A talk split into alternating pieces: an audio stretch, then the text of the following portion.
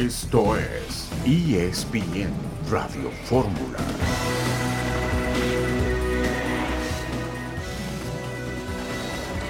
Hola, ¿cómo están? Bienvenidos. Un gusto saludarles aquí en ESPN Radio Fórmula, día del sorteo de grupos de la UEFA Champions League en Turquía, en Estambul.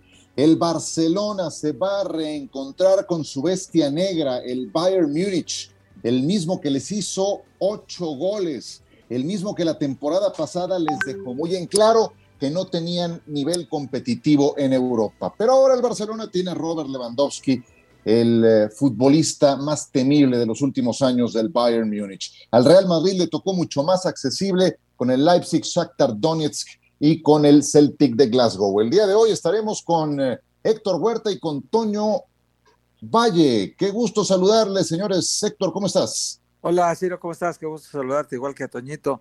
Sí, se va a enfrentar además eh, el grupo A que está bravísimo, sido con dos mexicanos, el Ajax, bueno, tres, el Ajax de Edson, Edson Álvarez y de Jorge Sánchez, va a estar el Liverpool, también de Inglaterra, va a estar el Napoli con el Chucky Lozano y el Rangers de, de Escocia. Un grupo también bravísimo, ¿no? Porque hay tres con posibilidades de calificar Ajax, Liverpool y Napoli. Efectivamente. Toño, ¿cómo estás? Bienvenido. ¿Qué tal? Gusto saludarte, decir obviamente también a Héctor y hablando del tema de enfrentamientos, bueno, ¿qué me dicen de Haaland, no? Enfrentándose ahora con el City al conjunto del Borussia Dortmund y por otra parte Ángel Di María, que con el Paris Saint-Germain se va a enfrentar a la Juventus. Todo eso, por cierto, en un lapso muy corto de tiempo. La primera semana de noviembre, por tema de Mundial, se acaba la fase de grupos de la Champions. Dos juegos en septiembre, tres juegos en octubre y uno en noviembre. Va a haber mucha Champions en las próximas semanas. Exactamente, de eso hablaremos un poco más adelante en el programa, pero vaya, ahí está lo, esencial, el Barcelona con el Bayern Múnich y por si fuera poco con el Inter de Milán, que es un candidato a ser campeón de la Serie A. Eh, Victoria Pilsen les acompaña y será eh, pues eh, una comparsa en ese grupo. Bueno, tenemos muchos temas, entre otras cosas, refuerzo para el América, Brian Rodríguez, de viva voz, así lo anunció. Azul Cremas, yo soy Águila. Nos vemos pronto en México para tomar unos buenos mates. Abrazo a todos. Así lo anunciaba Brian Rodríguez de viva voz en redes sociales. Vamos a eh, discutir cómo es que lo va a encajar el América dentro de su funcionamiento y también actualidad del eh, deprimente Cruz Azul con León Lecanda. ¿Cómo estás, León? Muchas gracias, Ciro. Fuerte abrazo a todos en ESPN Radio Fórmula desde La Noria, donde Cruz Azul entrenó este jueves de cara al partido del próximo sábado contra Querétaro, en el que será el debut de Raúl Gutiérrez al frente de la máquina como técnico interino. Les hablaremos enseguida de las bajas del equipo celeste por lesión y suspensión, así como el posible once del Potro, en el que será su debut en la Liga MX. Todo esto y más enseguida en ESPN Radio Fórmula un Raúl Gutiérrez al que me decían no le han permitido hablar, llegar el momento, eso tendrá que ser tarde o temprano, que todo esto sirva para que Cruz Azul sane las heridas de una, de una cicatriz que va a quedar ahí por siempre. Adriana Maldonado, gusto en saludarte. Los Pumas ayer empataron con los Tigres. ¿Cómo estás? Saludos, Ciro. Los Pumas siguen sin poder ganar en la Liga MX. Ya son siete partidos al hilo en donde no consiguen la victoria y ahora no tendrán descanso, ya que el próximo sábado estarán visitando a las Chivas del Guadalajara. Todos los detalles del campamento universitario se los contamos más adelante. Correcto, muchas gracias, Adriana. Un saludo. Y también vamos a hablar de la lista de la selección nacional. Ayer no alcanzamos a platicarlo en este programa pero ahora que no era fecha FIFA, que era, digamos que la última oportunidad para los jugadores de equipos mexicanos, no aparece Alejandro Sendejas, no aparece Alfonso González de gran torneo con el equipo de Monterrey, y vaya, el que sí lo hace es eh, Lara, que también lo ha hecho como central o como defensa lateral derecho. Pero algunas cosas que siguen siendo inexplicables de Gerardo Martino en este proceso rumbo a Qatar 2022. Tenemos mensajes, regresamos, le entramos de lleno al empate de Pumas contra los Tigres.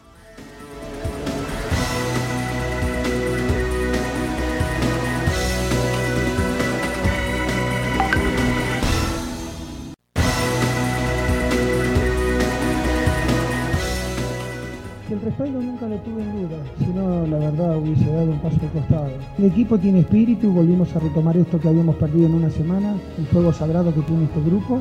Después los cambios nos llevaron a, tomar modificación y poner jugadores que quizás no son sus puestos naturales como Pablo Benedendo de central porque se lesionan dos centrales en el mismo juego. Entonces el equipo defendió bien, pero sabíamos que había que marcar a un, a un jugador y el, no lo marcaste así. Sí hay un empujón ajero, hay ocho minutos de descuento, fuimos a San Luis, pasó lo mismo, nos dieron cuatro, pero no, no son excusas. Nosotros sabemos que contra esa situación no podemos. O sea, Pumas no puede contra esa situación. Tenemos que seguir trabajando para que no se nos escape esto. Se nos escapó con León, se nos escapó con San Luis, se nos escapa hoy. Y es un golpe duro al, ánimo de ellos que hicieron tanto esfuerzo para ganar el partido. Sí que lo es, sí que lo es ese golpe al ánimo. La primera pregunta que le hicieron en esta rueda de prensa a Andrés Lilini tenía que ver con el rendimiento de Dani Alves y la respuesta de Lilini fue bien, igual que todo el equipo, punto. Y pasamos a otros temas que, bueno, ya escucharon ustedes, hay un pequeño raspón a los árbitros por el tiempo agregado, por una eventual falta que no se marca. En fin, la expresión de Andrés refleja el estrés que me puedo imaginar habrá tenido que procesar los últimos días. Y tenemos a Adriana Maldonado en la línea telefónica. Yo te quiero preguntar, Adriana, ¿cuál fue la sensación que quedó en Pumas después de este empate que estuvo a minutos de ser victoria? Yo siento que retomaron el pulso viendo el funcionamiento del equipo, pero perdiste dos puntos en el minuto 95. ¿Cuál fue la sensación, Adriana? Buenas tardes. ¿Qué tal, Ciro? Un gusto saludarte. Sí, bien la apuntas. La verdad es que se sentía ya que los Pumas podían amarrar esa victoria, esa segunda victoria en casa, pero bueno, por estos minutos agregados algunos, Miguel Herrera dice que fueron pocos, Andrés Lilini le pareció exagerado el tiempo agregado y bueno, ahí es donde cae la anotación del conjunto regio. Comentarte que bueno, las sensaciones eh, sí libera un poco la presión, hoy pudimos charlar eh, de cerca con el estratega argentino, pero quedó un poco la frustración, bien, por, por este tema, ¿no? Ellos son conscientes que tenían ya el triunfo en la bolsa, pero esos últimos minutos, esas desconcentraciones le costaron eh, unidades y bueno, dos puntos que los pudo haber puesto dentro de los puestos de zona de reclasificación. Entonces sí fue importante, eh, bueno, esos, esos puntos que dejaron escapar anoche en Ciudad Universitaria. El ambiente luce tranquilo, esa es una realidad en cantera. Hoy la verdad el equipo unido por el cumpleaños de Arturo Palermo Ortiz, también eh, las noticias de que tanto Eduardo Salvio como el zaguero central comienzan a hacer ya trabajos a la par del primer equipo. Sin embargo, el cuerpo técnico y el cuerpo médico quieren llevar con calma su recuperación y no arriesgarlos para este duelo del próximo sábado ante las Chivas del Guadalajara. Tienen muy poco tiempo de trabajo, mañana práctica abierta ante los medios de comunicación, trabajo táctico y al finalizar este entrenamiento estarán realizando el viaje a la Perla Tapatía. Hola, ¿cómo estás Adriana? Te saludo con mucho gusto. Oye Adriana, el caso de Dani Alves, eh, tú que vas a los entrenamientos, ¿cómo lo has visto a él? Evidentemente que ha sido blanco de muchas críticas porque tal vez la gente esperaba eh, un Ronaldinho o esperaba otro tipo de jugador. Es, Dani Alves, el de siempre, ¿no? Solamente que con 39 años. Pero tú a él, ¿cómo lo ves de adaptación al grupo, de adaptación al entorno, que también es muy complicado? ¿Cómo lo has visto?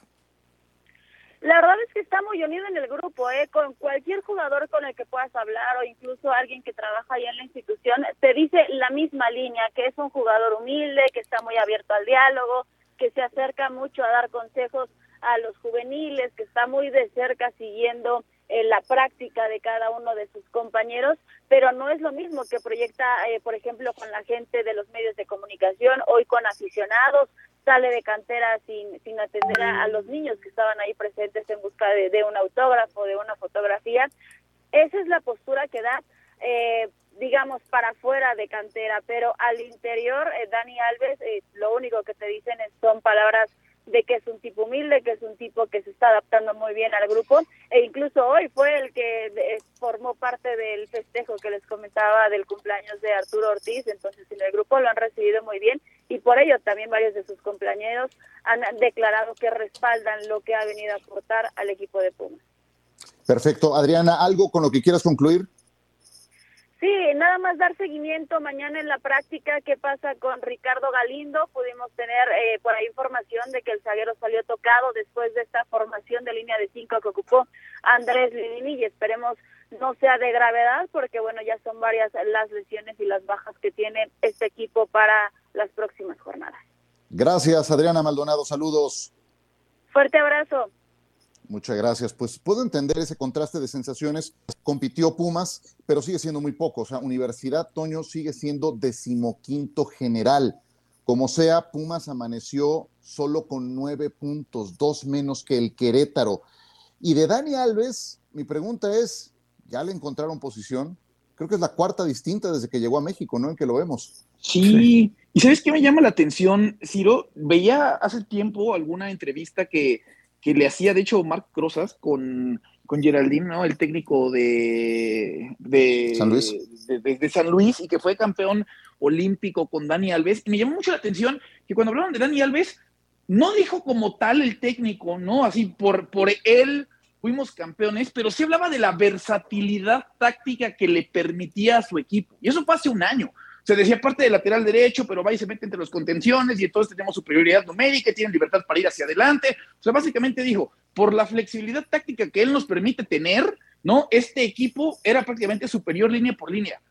Y aquí no le encuentran el rumbo, o sea, aquí simplemente no le encuentran el camino, no le encuentran la posición y hoy es el pararrayos de todas las críticas de un conjunto felino que sí hay que decir, ¿no? Dinero no ha andado bien, ¿no? O sea, varios países han estado por debajo del nivel, una baja considerable de Julio González en la portería con relación a lo que te ofrecía Talavera, ¿no? Las lesiones. O sea, hoy estoy de acuerdo que Dani Alves no ha estado al mejor nivel. La más fácil es tirarle toda la responsabilidad al brasileño. Sí, yo creo que la posición en la que jugó ayer y al margen del resultado, ¿eh? creo que fue donde mejor se vio porque ya lo pusieron como, como interior por la derecha en un 4-3-3, no funcionó. Lo pusieron como 5 en un 4-3-3, creo que es donde peor se vio, como lateral derecho en línea de 4, y ahora lo ponen como lateral volante en una especie de 3-4-3. Volvió a jugar los 90 minutos, pero creo que esta última posición, Héctor, es en la que mejor se vio. Y coincido con lo que dice Toño. O sea, Dinero hace un golazo al 47, pero después al 54 perdona el 2 0 en un rebanón espantoso. Sí, sí, ayer Pumas jugó este, distinto, Ciro, este, lo de Caicedo, por ejemplo, un jovencito colombiano que estaba en la sub-20, eh, que normalmente juega de central, pues jugó de volante de contención. Hacía falta como volante de contención alguien que de verdad marcara, porque tanto Militao como, como Leo López y como el mismo Dani Alves en la marca son muy flojos ya. Ya, ya realmente no presionan al contrario, no le quitan la pelota, no cometen una falta táctica. Es decir, eh, y en cambio este chico entró con muchas ganas, Caicedo, tantas que se acalambró ya casi al final del partido, porque realmente el esfuerzo había sido muy grande que había hecho físicamente. Luego Aldrete como un central por izquierda, Freire como un líbero, eh, Galindo haciéndole todas las coberturas en la espalda de Dani Alves. O sea, sí, Pumas con Jero Rodríguez del lado izquierdo haciendo también de carrilero. Sí, Pumas creo que se defendió mejor. Lo que buscaban es evitar que la hemorragia siguiera, ¿no? Porque las goleadas eran una tras otra y no, no se podía contener la hemorragia, ¿no? Entonces, ayer lo que hicieron fue, vamos a, asegurar que no nos hagan goles primero y, y, cuando, si cae un gol por allá adelante, qué bueno, y tratar de conservarlo. Al final, un error en la marca, que fue de los pocos que cometió eh, así groseramente el equipo de Pumas. Y bueno, pues Guiñac les ganó la partida, siempre está atento Guiñac. Imagínate con su edad, también 37 años casi, y, y, un cabezazo muy oportuno, y les mete el gol en el minuto 95 y medio. Así que un, uno que pareció un triunfo evidente se convirtió en una derrota, digo, en un empate con sabor a derrota, ¿no? Sí, sí, y en ese gol de Guiñac hay que destacar el buen centro que pone Fulgencio por el costado izquierdo, que es otro futbolista que en ascenso em, no le va a dar para, ya digo, no, no le dio para estar entre los considerados a selección nacional, pero no dudaría que más adelante pueda tener alguna, alguna oportunidad porque está sumando minutos en un equipo donde, donde cuesta trabajo ganarlos, ¿no? Eh, Córdoba vuelve a arrancar como titular, creo que tuvo, eh, Toño, las más claras, y de un acierto de Córdoba deriva el gol de Gignac. Es un saque de banda rápido que cobra eh, eh, Sebastián por el costado derecho y, eso termina en, la anotación del empate para Gignac. Sí, sí, sí, sí, el ponerse vivo, ¿no? El estar atento el futbolista de Tigres y bueno, dormirse la saga del conjunto felino. Le viene bien a Córdoba, sobre todo pues con, con el Mundial cerca y con él sí contando con el sello de aprobación, ¿no? Aparentemente por parte de, del Tata Martino. Después de lo que fue la temporada pasada para Córdoba, ¿no? Uno hubiera pensado que iba a seguir más o menos por la misma y aparentemente entrado en, en ritmo, ¿no? Ya inclusive terminaron por mandar a Juan Pablo Vigón a la banca, que la temporada pasada otra vez tuvo que luchar para, para tener un lugar, pero sí, yo creo que por cómo estaba la cosa, si al principio le dice a la gente de Pumas va a empatar Pumas con Tigres, de pronto no lo veía como mal resultado, ¿no? El problema es lo cerca que estuviste de tener el resultado a tu favor y que últimamente Pumas ha dejado escapar muchas ventajas, ¿no? O sea, ese es un gran problema. O sea, a ver, contra San Luis fue obviamente muy, muy notorio y no podemos olvidar lo ocurrido también en algún momento de la temporada contra León, pero un equipo que no es que tenga demasiado gol como Pumas, no se puede dar el lujo de, de marcar tan mal y de manejar tan, pero tan malos resultados. Sí. ¿Se levantan los Pumas para meterse, para hacer algo en la postemporada, Héctor? Híjole, está muy complicada la tabla para ellos, Ciro. Están muy abajo en la tabla. Han perdido muchos partidos, han perdido muchos puntos. Y, no te creas, está complicado porque los, los, equipos de arriba han tomado una distancia muy importante. Los cuatro primeros ya, ya se escaparon. Eh, pero de ahí en adelante pues, el bloque se va compactando, pero con nueve puntos, eh, el, el 2 se lleva 11, así que en realidad es tan generosa la competencia que tú dirías, Ahorita parece que no, pero en dos partidos puede estar ya dentro. Puedes llevar nueve, puntos a estas alturas, no hay grandes penalizaciones por un arranque tan malo como este. Ya volvemos.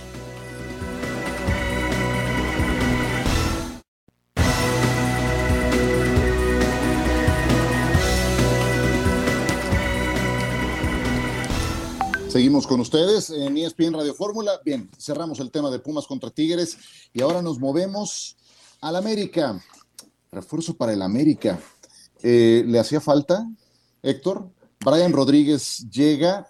Em, yo sé que nunca está de más tener profundidad de plantel, digo, eso normalmente es bueno, pero ¿le hacía falta? ¿Va a jugar? ¿Dónde lo van a encajar? No, yo no veo lugar para él ahorita de titular, Ciro. La, verdad, con, con Alex Sendejas, el momento que vive, que es una injusticia que no esté en la selección. Luego también Henry Martín, que resucitó con el gol. Diego Valdés, que también está haciendo goles ya en este momento. Y, el Cabecita Rodríguez, que ya también lleva cuatro para empezar. Entonces, pues yo no le veo dónde va, va, a entrar este chico Brian Rodríguez, que además, dicho sea de paso, dice, nos vemos en México para tomar mate, no acá. Un tequilita, mejor, porque si el mate como que acá no es no es de nuestra cultura, pero bueno, el, caso es que no le va lugar, pero el fondo de armario que tiene el América, Ciro, si ya era bueno, este chico pues lo viene a enriquecer más, porque tiene, aparte de Sendejas, tiene a Jürgen Damm, aparte de Henry, tiene a Viñas y a, al Mozumbito Martínez, aparte de Cabecita Rodríguez, tiene a Roger Martínez, que ya está recuperándose. Entonces sí tenía bastante fondo de armario adelante, como para pensar en dónde colocar a Brian Rodríguez. Y es una apuesta además que no es barata, 6 millones y medio de dólares por el 80% de su carta. Tampoco es un jugador barato, ¿eh? Y, tendremos que entenderla, Toño, como una apuesta a mediano o largo plazo, ¿no? Porque este torneo va a la mitad, o sea, ya seguramente América estará en fase final, pero, pero ya está muy arrancado el torneo. Sí, sí, no sé si entendiendo que tal vez finalmente o en algún punto acabará la etapa de Roger Martínez, ¿no? O sea, porque cada temporada da la impresión que va a salir, va a, va a salir y después se termina quedando, ¿no? Y ahorita, claro, ha estado lastimado, pero bueno, después, después ese hueco lo pudiera llegar a ocupar.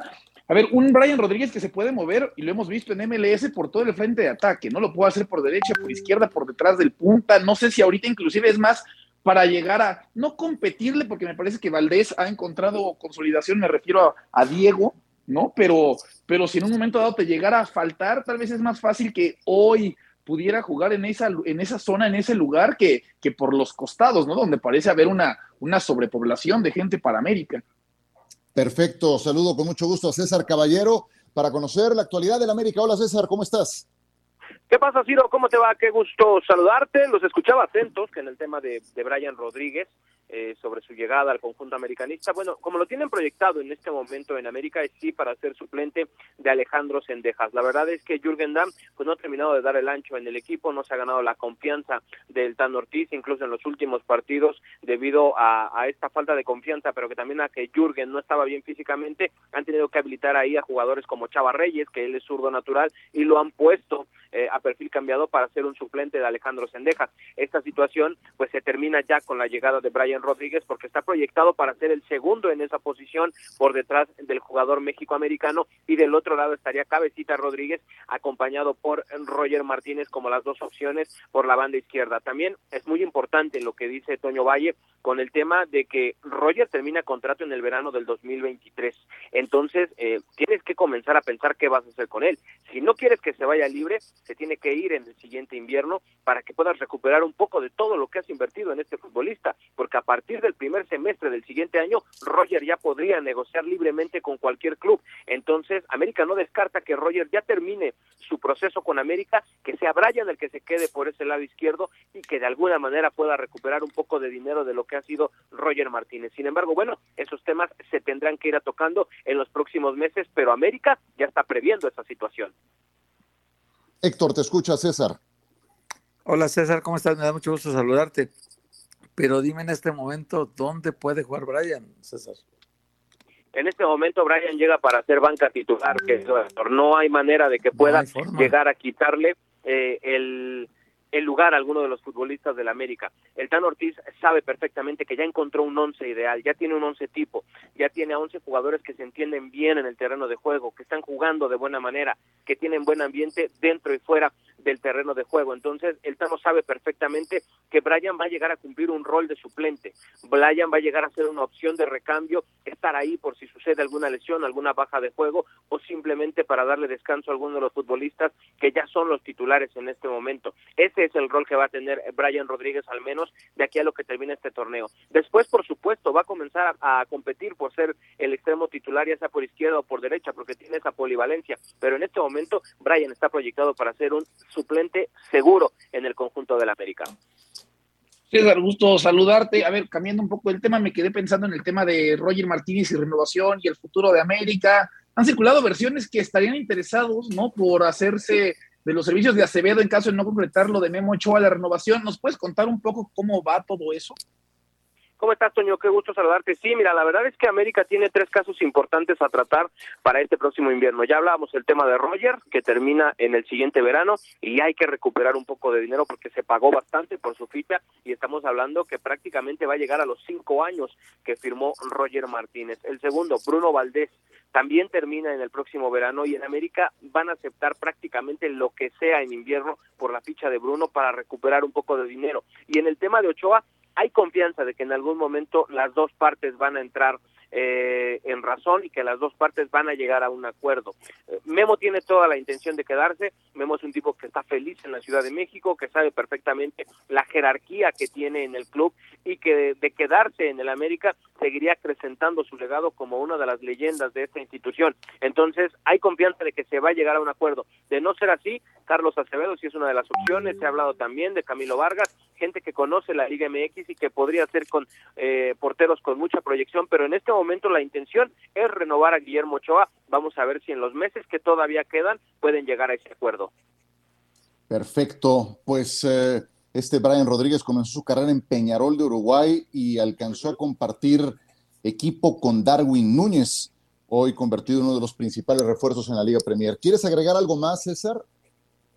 Sí, eh, quiero comentarles que América ya está viajando a Mazatlán en este momento, como lo adelantamos ayer aquí en Radio Fórmula. Néstor Araujo está de regreso en la convocatoria, está listo para jugar, dejó atrás los problemas musculares, será decisión del Tano si lo pone de inicio o prefiere que arranque en el banco de suplentes. Y también, como lo habíamos ya adelantado, Emilio Lara no hizo el viaje, solo tiene una contractura muscular, pero se queda en Ciudad de México para cuidarlo y no perderlo por un periodo de tiempo más prolongado. César, muchas gracias, un saludo. Que estén muy bien, excelente tarde. Igualmente, muchas gracias. Eh, ¿Cómo se componen las cosas, no? Para el América, eh, ya querían echar al Tano Ortiz. Escuché muchas versiones, muchos análisis que pues no dio el ancho, ya ven, se quemó a un muy buen prospecto por, por, por dejarlo en el equipo. Eh, y pues ahora las cosas vuelven a la tranquilidad. No, no hay duda, los técnicos son hijos de los resultados, pero desde luego que hay, madera en este entrenador, ya lo, lo, demostró en un momento muy crítico la temporada pasada y hoy vuelve a ser esa misma historia. Yo sé que los equipos grandes requieren triunfos cuanto antes, etcétera, pero, pero también requieren tacto para saber cuándo aguantar un poco más, como en este caso. Sí, sí, sí. Sí, en el caso del Tano Ortiz ya, ya demostró también que hay una, una cuestión de manejo de vestidor también que es muy importante, Ciro.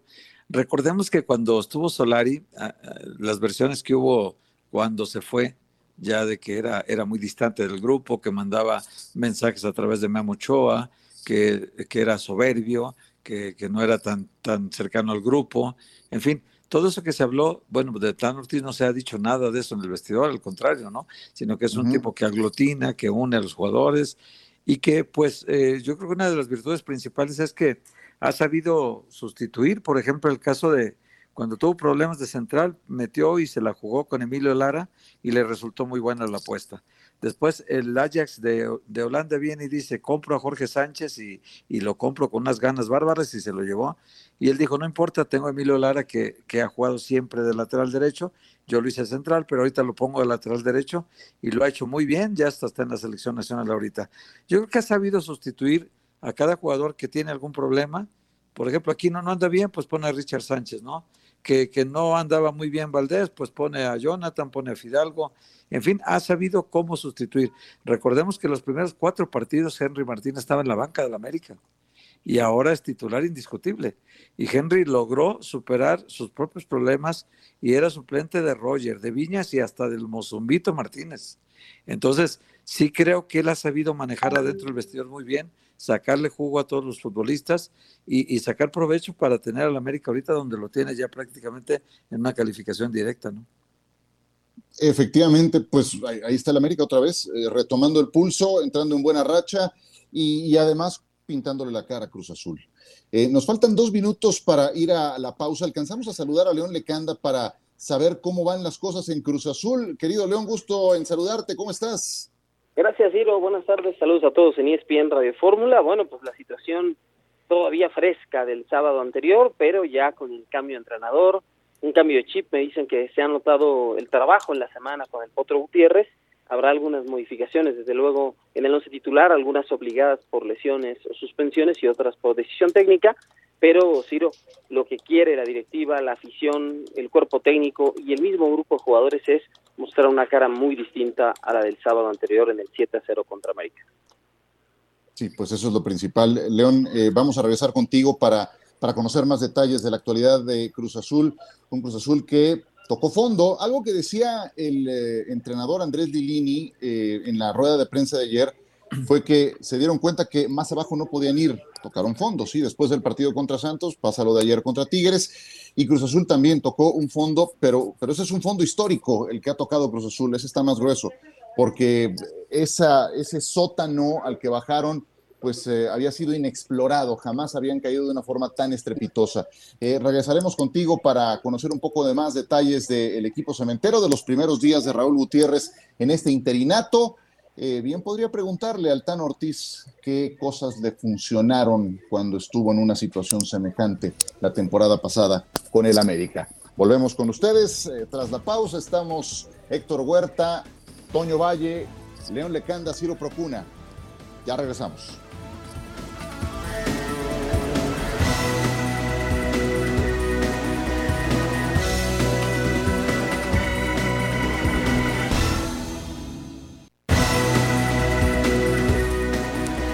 En ESPN Radio Fórmula, León Lecanda con la actualidad de Cruz Azul. Nos escucha. Adelante, Toño.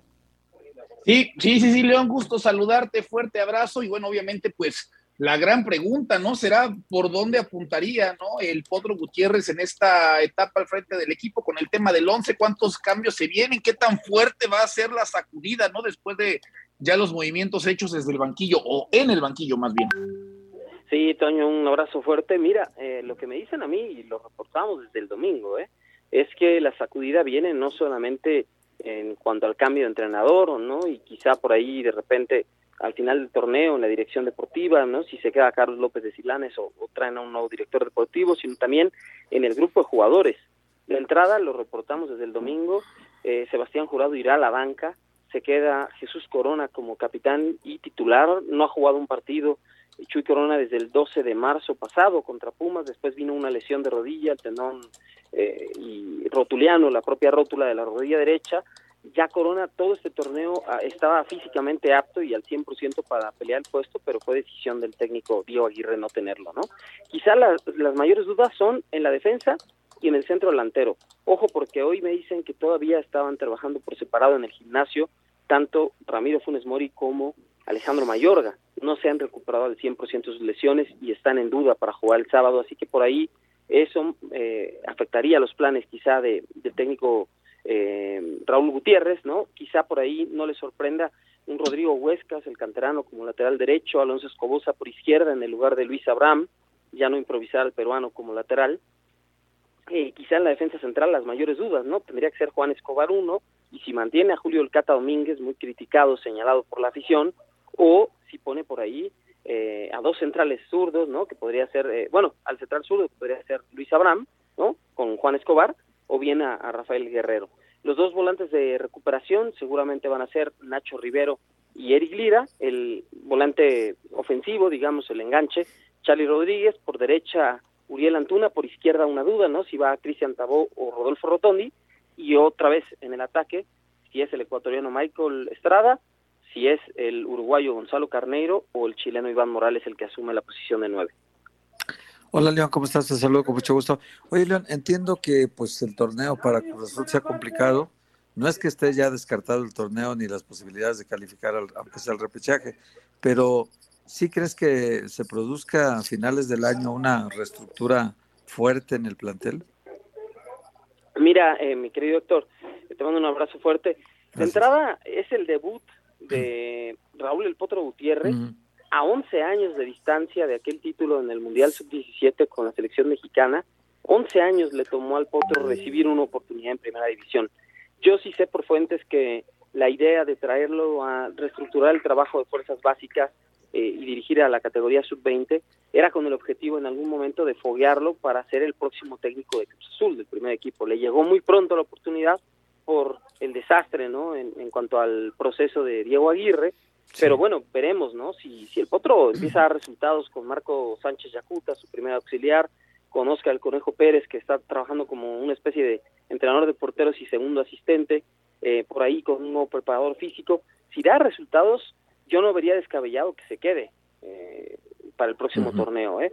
Eso, eso a mí es lo que me, me han platicado, mi querido doctor. La, la otra es, si no da resultados, sí vendría una reestructuración completa que yo te puedo decir incluiría dirección deportiva, nuevo entrenador y un grupo de jugadores, ¿no? Hoy es más probable que el club no renueve al paraguayo Ángel Romero, que no haga válida la opción de compra del peruano Luis Abraham, que no haga válida la opción de compra de Alejandro Mayorga, ellos regresarían a Granada y a Chivas respectivamente.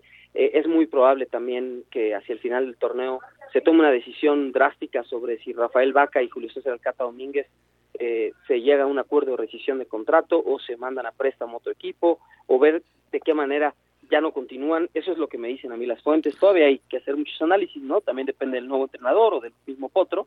Pero bueno, no te extrañe, Héctor, que haya un cambio en todos los niveles, ¿eh? O sea, dirección deportiva, cuerpo técnico y cinco, seis, siete jugadores. Ojo también. El, el caso de Corona, por ejemplo, León. Sí, Sí, sí, sí, el caso de Jesús Corona, que acabando el torneo le quedan seis meses, ¿no?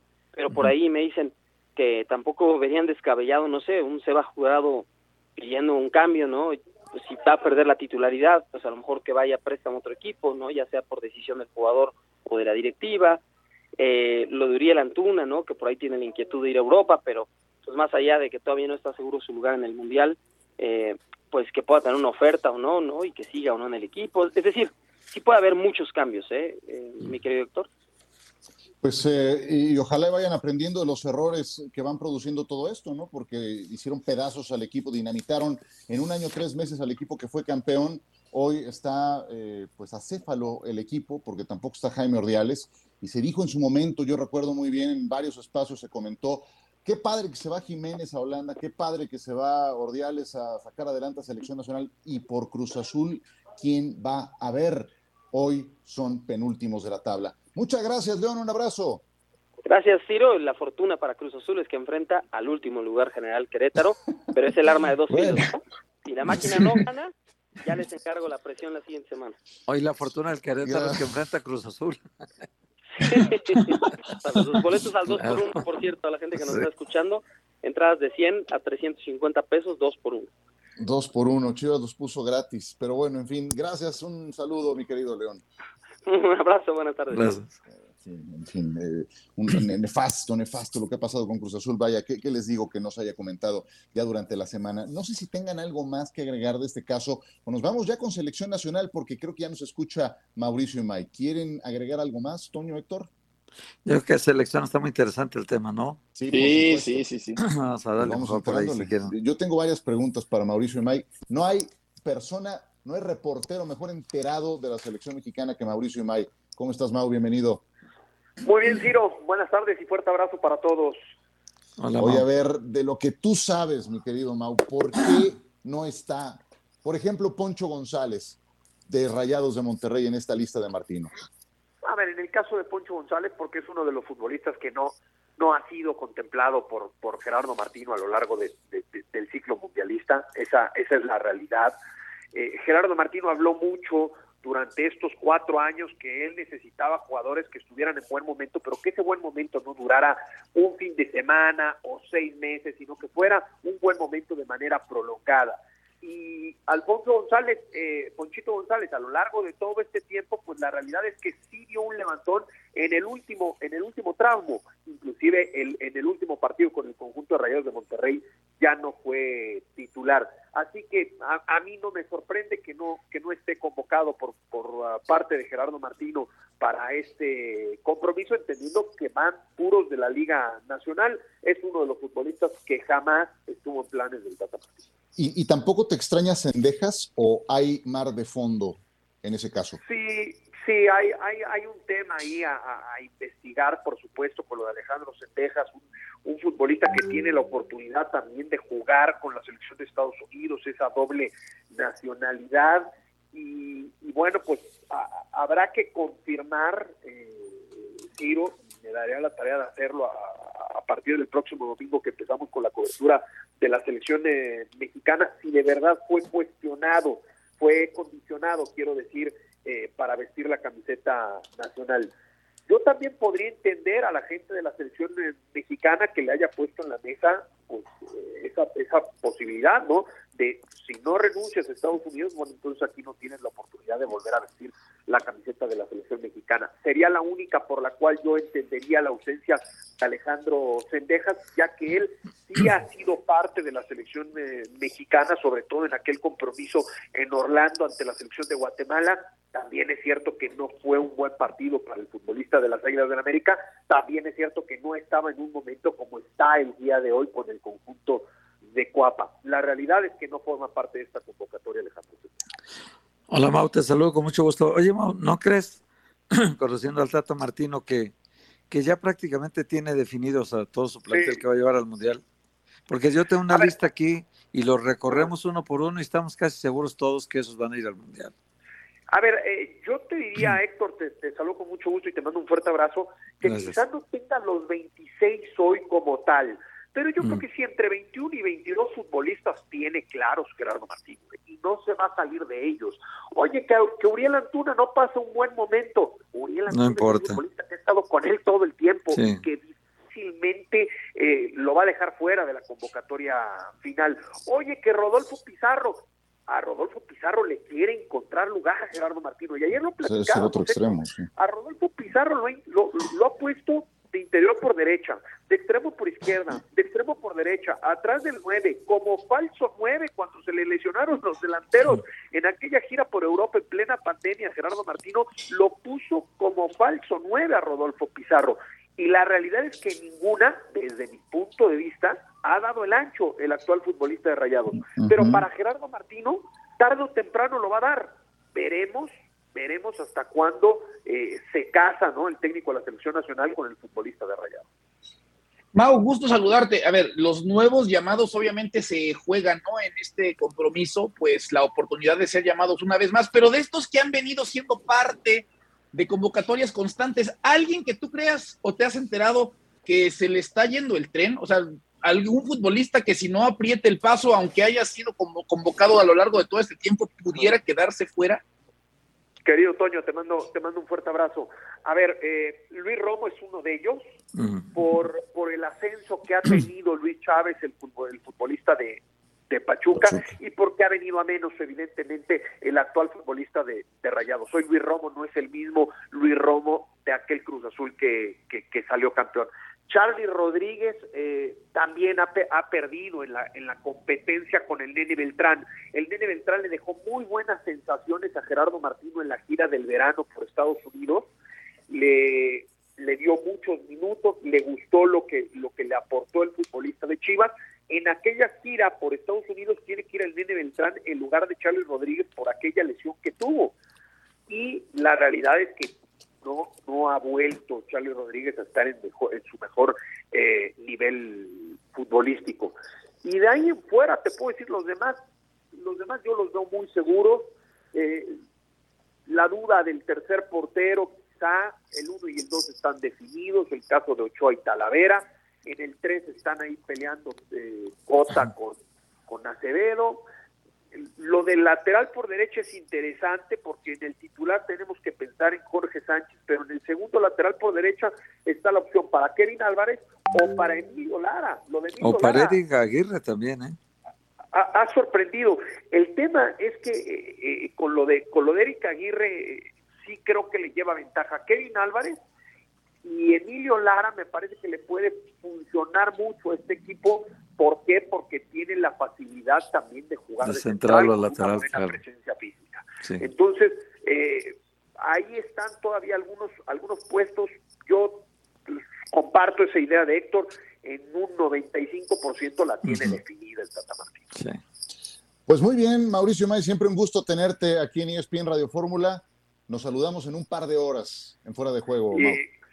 Será un gusto, Ciro. Nada más para cerrar este contacto, me contaban hoy que Gerardo Martino va a llegar de Europa directo a la ciudad de Atlanta el día domingo, no va a pasar por México y que va un charter con eh, un grupo de futbolistas reducido, ya que otros volarán desde la ciudad donde jueguen a la ciudad de Atlanta y todo el trabajo arranca el día lunes martes el reconocimiento de cancha y entrenamiento en ese maravilloso estadio de la NFL y el miércoles por la noche el compromiso ante la selección de Paraguay. Perfecto, muchas gracias Mauricio y May, saludos. Abrazo fuerte. No hay nadie mejor enterado que Mauricio May en el tema de selección nacional. ¿Algo que quieran agregar brevemente para concluir con comentarios del sorteo de la Simplemente, Ciro, en lo que hablábamos del tema de Cendejas, Hércules Gómez acaba de tuitear, ¿no? Dice que hasta donde él sabe y puede confirmar, no existe en ningún momento un tema de arreglo entre Federación Mexicana y Federación de Estados Unidos para que un futbolista con nacionalidad doble no tenga que firmar para decantarse por una u otra situación. ¿eh? Es lo que dice al menos eh, nuestro compañero Hércules Gómez. Ya se dará a la tarea Mau de investigar y nos daremos todos a la tarea de investigar, pero lo para explicar un poco lo de Cendejas, ¿no? Sí. que está muy este enterado Hércules de la MLS y de la claro. Soccer. Yo creo que este tiene que ser el último tren a, a, Qatar, tal cual. Sí. Eh, aquí el, que, el, que, ya no estuvo en esta lista, que se olvide. Y, y, el que no aproveche esto, que esté en la frontera, pues también hasta luego. Em, nos quedan cuatro minutos antes de terminar. Hoy fue el sorteo de la Champions. No, no había mucha sorpresa en cuanto a los premios. Eh, porque se sabía que Benzema era el gran favorito, que Carlo Ancelotti también para ganar en sus propias categorías. Lo más interesante fue en los grupos. Ya comentamos al arranque eh, la mano que le tocó al Barcelona contra el Bayern Múnich, contra el Inter y contra el Victoria Pilsen. Al Real Madrid le tocó mucho más leve contra el Leipzig, que ha empezado muy mal la temporada en la Bundesliga, contra el Shakhtar Donetsk, que va a jugar en Polonia sus partidos. Eh, por el conflicto bélico que hay entre Ucrania y Rusia, y el Celtic de Glasgow, y el Paris Saint-Germain tiene como rivales más complicados a la Juventus y al Benfica, les acompaña también Maccabi Haifa. ¿Qué más les latió? ¿Qué más eh, les parece relevante de este sorteo, Otoño? Lo de los mexicanos, ¿no? La posibilidad de que se enfrenten, ¿no? Y de hecho, si en un momento dado Jorge Sánchez se hace de la titularidad y al Chucky lo mandan a jugar por la izquierda, va a estar bueno ese duelo. Obviamente ya saboreándonos esa, esa parte, Ciro, pero en esta parte del mundo y brevemente también para que fue a participar Héctor, me quedo con lo de los mexicanos. A mí me parece que el grupo de la muerte, el del Bayern, Barcelona y el Inter, que está peleando eh, en la liga en, el calcio, yo creo que son equipos muy fuertes los tres. Eh, y no voy a hacer que otra vez el Barcelona se nos quede fuera en los grupos, ¿no? No, no le hagas. pues que, ¿sabes ¿eh? ya que lo dices, Héctor, no, no pueden darse el lujo de, de, no ganarle al Inter, ¿sí? O de, de perder en la repartición de puntos con el Inter. Porque si les pasa eso, adiós. ¿no? Sí, ahora se supone que el, equipo está más fuerte ahorita que el torneo pasado como para enfrentar una competición de este tipo, pero el Bayern es un equipo muy, muy armado ya, muy, muy hecho a estas competencias, muy, muy, muy formado, muy fuerte el, equipo del Bayern. perdieron a Lewandowski 15 goles a favor, uno en contra, en lo que va de la competencia. Gracias. Sí, no, no, no, es un equipo muy poderoso en todos sentidos, con muy buena planeación, Ciro si ya ven que Lewandowski quiere irse, ya están buscando el sustituto y rápido lo encuentran y, y si no ya lo tienen ahí, entonces saben, saben manejar muy bien su plantel y el Bayern pues tiene, para mí es el gran favorito de ese grupo, por encima de Barcelona y del Inter, pero también es uno de los grandes favoritos para ganar el Champions. ¿eh? Sí, sí, sí. Sí, bueno, y el Real Madrid, que siempre tiene que estar en esa lista, ya les decía, no les fue tan complicado. Eh, me confieso un, un eh, enamorado del pasado, un, un, este, un nostálgico del pasado que me tocó ver y me dio mucho gusto el reconocimiento que le hizo Alexander Seferín a Arrigo Sacchi, uno de los grandes revolucionarios del fútbol. Y Toño, tendré el gusto de narrar a tus Leones de Detroit el domingo contra Pittsburgh. Suerte. Ahí te estaremos escuchando, Ciro, no nos lo perdemos. Mucha, Suerte mucho, mucho éxito. Son mi caballo negro para meterse en playoffs. Qué grande. Igualmente, Toño, te mando un abrazo, muchísimas gracias, siempre un gusto. Gracias, Héctor. Gracias, gracias, un abrazo a los dos. Hasta la próxima, bye.